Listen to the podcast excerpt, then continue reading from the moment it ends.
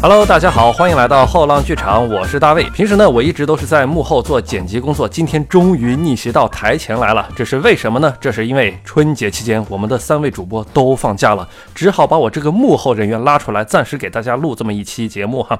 今天我们聊什么呢？我们聊的是斯坦尼宇宙。首先，我们来听一段大家非常熟悉的电影片段。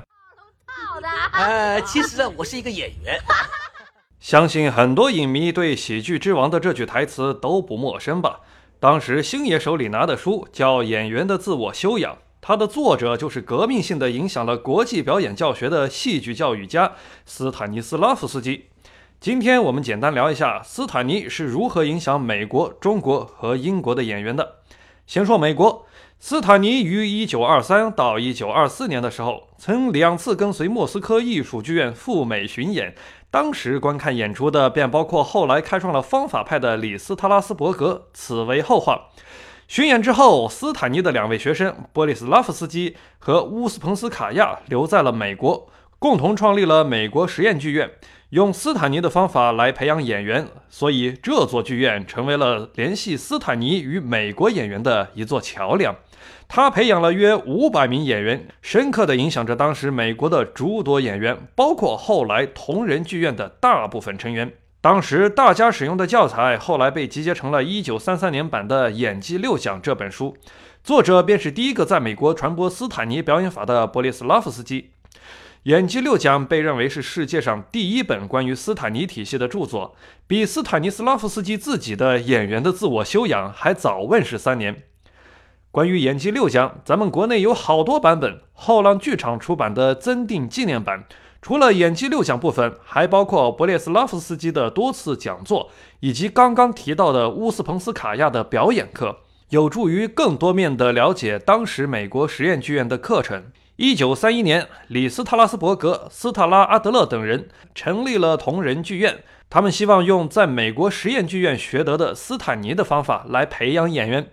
这批人让斯坦尼表演方法更加美国化，而且他们还统一了共同术语和参考框架。后来，同仁剧院的各位成员都根据自己创作中遇到的问题，有效地发展了私事体系，从而探索出每个人各自的表演方法。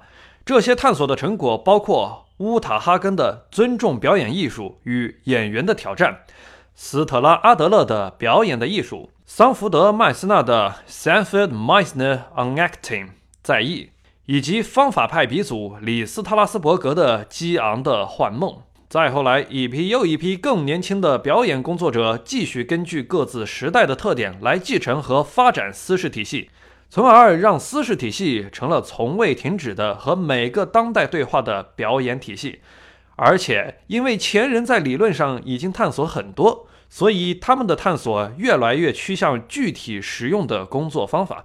这些探索成功包括伊万娜·查波克演员的力量、厄尔·而吉斯特演员怎样进入角色、根据普利策戏剧奖、托尼奖、奥斯卡最佳编剧奖得主大卫·马梅之核心表演训练课集结而成的表演训练手册，以及大卫·布朗的给演员的片场建议。斯坦尼还有一位弟子叫迈克尔·契科夫。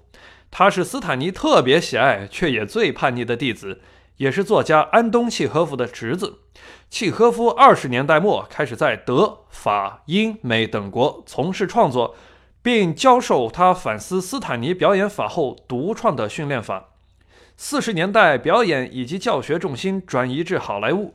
契诃夫有一部重要的表演专著，叫《表演的技术》。我国的黄佐临夫妇在英国时就曾跟他学习。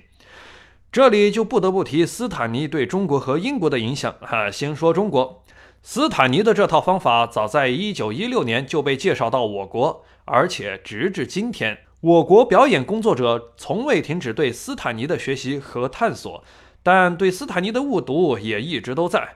你若想了解一代又一代戏剧人的探索过程，以及误读的成因和私事体系真正的要义，一定不要错过中戏导演系江涛教授的这部《私事体系在中国》。二十世纪的电影皇帝赵丹曾经很迷恋斯坦尼，甚至试图经过新疆去苏联取经，畅想回来创建中国自己的表演体系。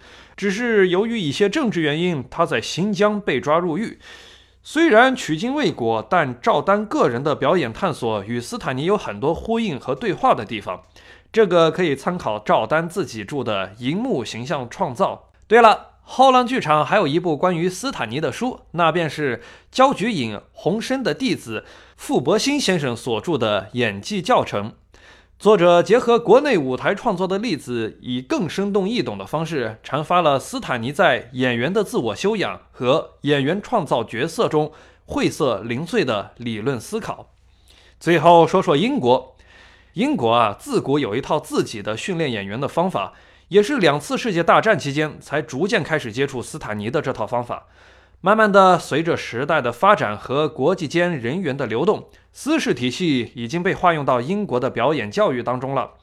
当然，他们同时化用的还有拉班、亚历山大等人的方法，以及即兴戏剧的部分。